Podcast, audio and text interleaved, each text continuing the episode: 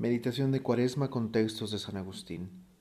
Voz y reflexión, Fray Fausto Méndez Osa. Domingo tercero de Cuaresma.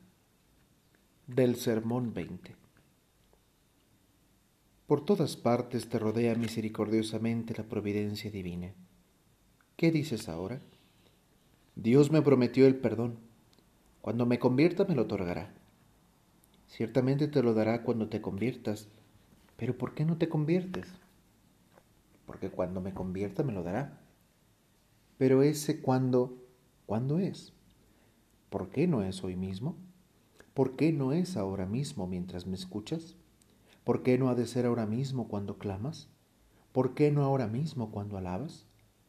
Hermano, que mi clamor te ayude y que tu clamor sea un testigo contra ti. ¿Por qué no hoy? ¿Por qué no ahora?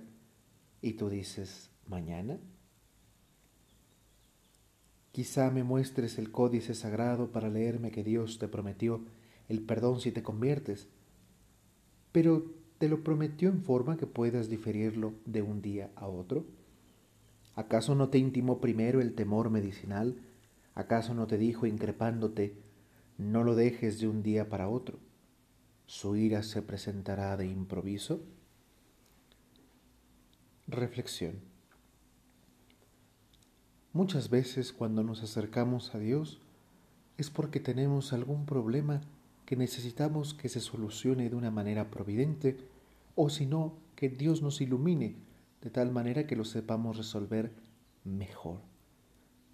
No siempre es así, pero en muchas ocasiones Dios es más un médico para resolver nuestros problemas espirituales o quizás incluso corporales más que un amigo al cual acudir.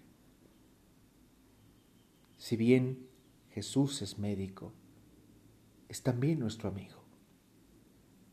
¿Por qué espero a reconciliarme con el amigo que tanto quiero mañana?